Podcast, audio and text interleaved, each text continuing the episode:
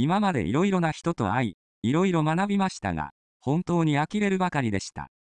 私がこの勉強を知った頃、びっくりしたことがたくさんありました。少し普通の会話をしただけなのに、おいくらですかとか、または、自身がどうすれば助かるだろうかなど、聞いていると呆れてしまう話ばかりで、二度と会いたくない人ばかりでした。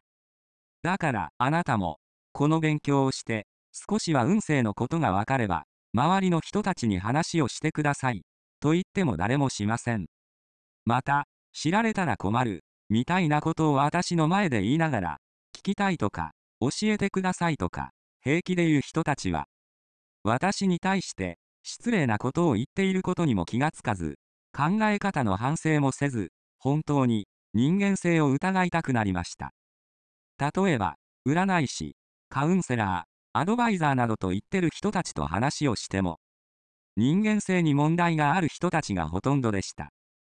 確かに、運勢の見方ぐらいは勉強していても、人の気持ちも理解できず、相手がわかる資料もなく。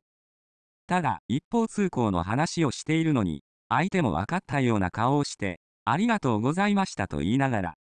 お金を払い、帰っていくのを見たとき、私は、呆れる気持ちにしかなりませんでした。私は決して、占い師でも、宗教家でもない、商売人ですと言っているにもかかわらず、勝手に、占い師と決めつける人たちにも呆れていました。本当に、世の中はデタラメな人たちばかりだと、この勉強をして、本当に理解できたと思います。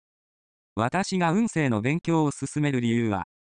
人の区別ができなければ、何をしても、自身の思いは決して叶えることはできないことを体験し、身につけてもらいたいからです。己を知らずに学んだことをひけらかす馬鹿を、疑いもせず、アホの仲間になっている自身をやめて、楽しく、面白く、喜びを共に分かち合える生き方をすればよいと伝えたいのです。あなたがやり続ければ、必ず、あなたのように生きたいと願っている人たちが集まります。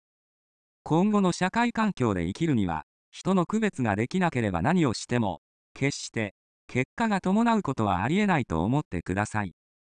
自身の運勢を知らなければ、いつまでたっても、私欲、我欲を捨てきることもできず、迷いの人生を歩み続けるだけだと思い、過ごしてください。